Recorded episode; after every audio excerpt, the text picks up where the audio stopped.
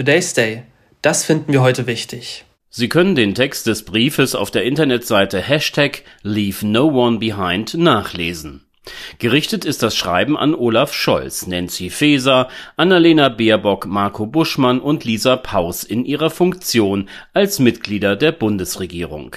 Die Botschaft, die die Adressaten sicher längst erreicht hat, sie ist getragen von Sorge. Sorge um die Zukunft derjenigen Individuen, die zu uns kommen wollen, weil ein Leben dort, wo sie bislang zu Hause waren, aus unterschiedlichen Gründen nicht mehr möglich ist.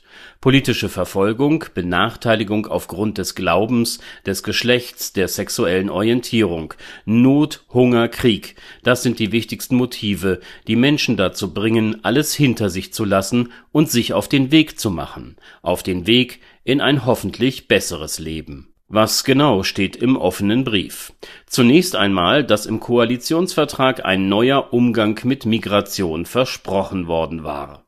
Nun aber könne man erkennen, dass die Bundesregierung intendiere, dem neuen deutlich verschärften EU-Asylrecht zuzustimmen.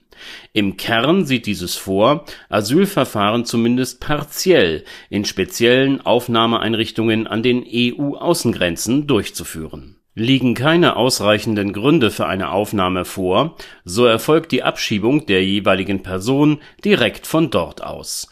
Ausführlich berichteten wir über das Vorhaben vor einem Monat, am 4. Mai in dem Artikel Willkommen in Europa, so aber nicht der Weg, den die Verantwortlichen nun einschlügen, entferne sich deutlich von der im schriftlichen Übereinkommen der Regierungsparteien festgeschriebenen Forderung nach besseren Standards in den Asylverfahren der EU-Staaten.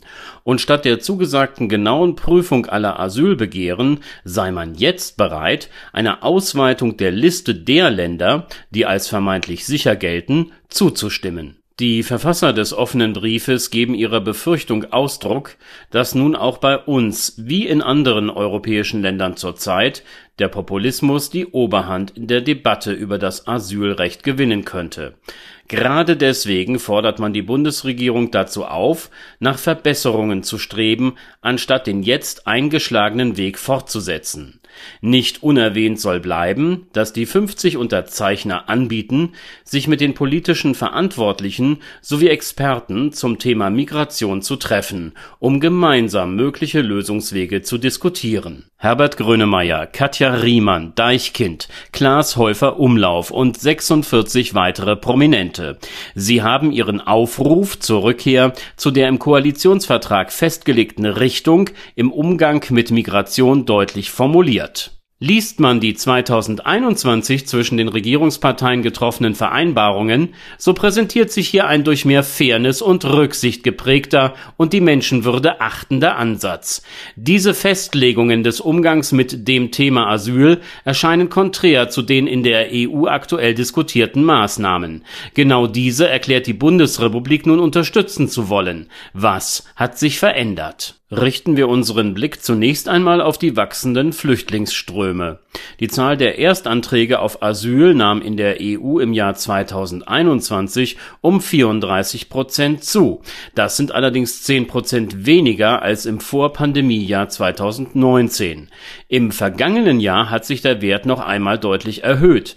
Die Zunahme betrug nun 46,5 Prozent Länder, Landkreise, Städte und Gemeinden zeigen immer wieder an, dass sie mit der Unterbringung der Asylsuchenden überfordert sind und fühlen sich alleingelassen.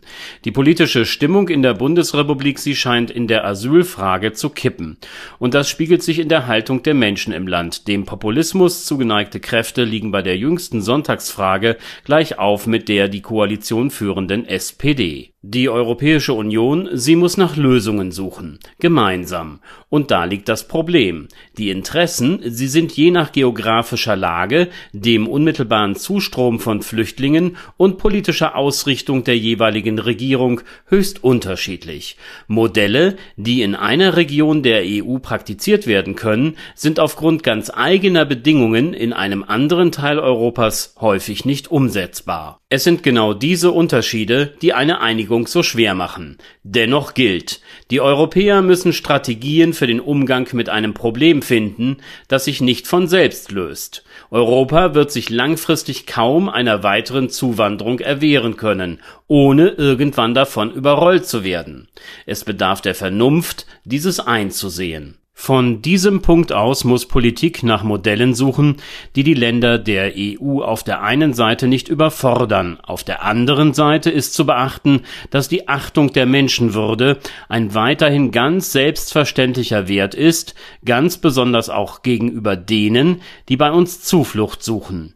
Damit wäre zunächst einmal ein Rahmen abgesteckt. Einen solchen benötigt man, bevor über konkrete Maßnahmen und Schritte gesprochen und entschieden wird. Statt zunächst diesen Grundkonsens zu finden und zu formulieren, bereitet man jetzt Verfahren vor, die die große Gefahr in sich tragen, spätestens in ihrer praktischen Umsetzung ungerecht und inhuman zu sein. Today's Day, ein Projekt von netkiosk.digital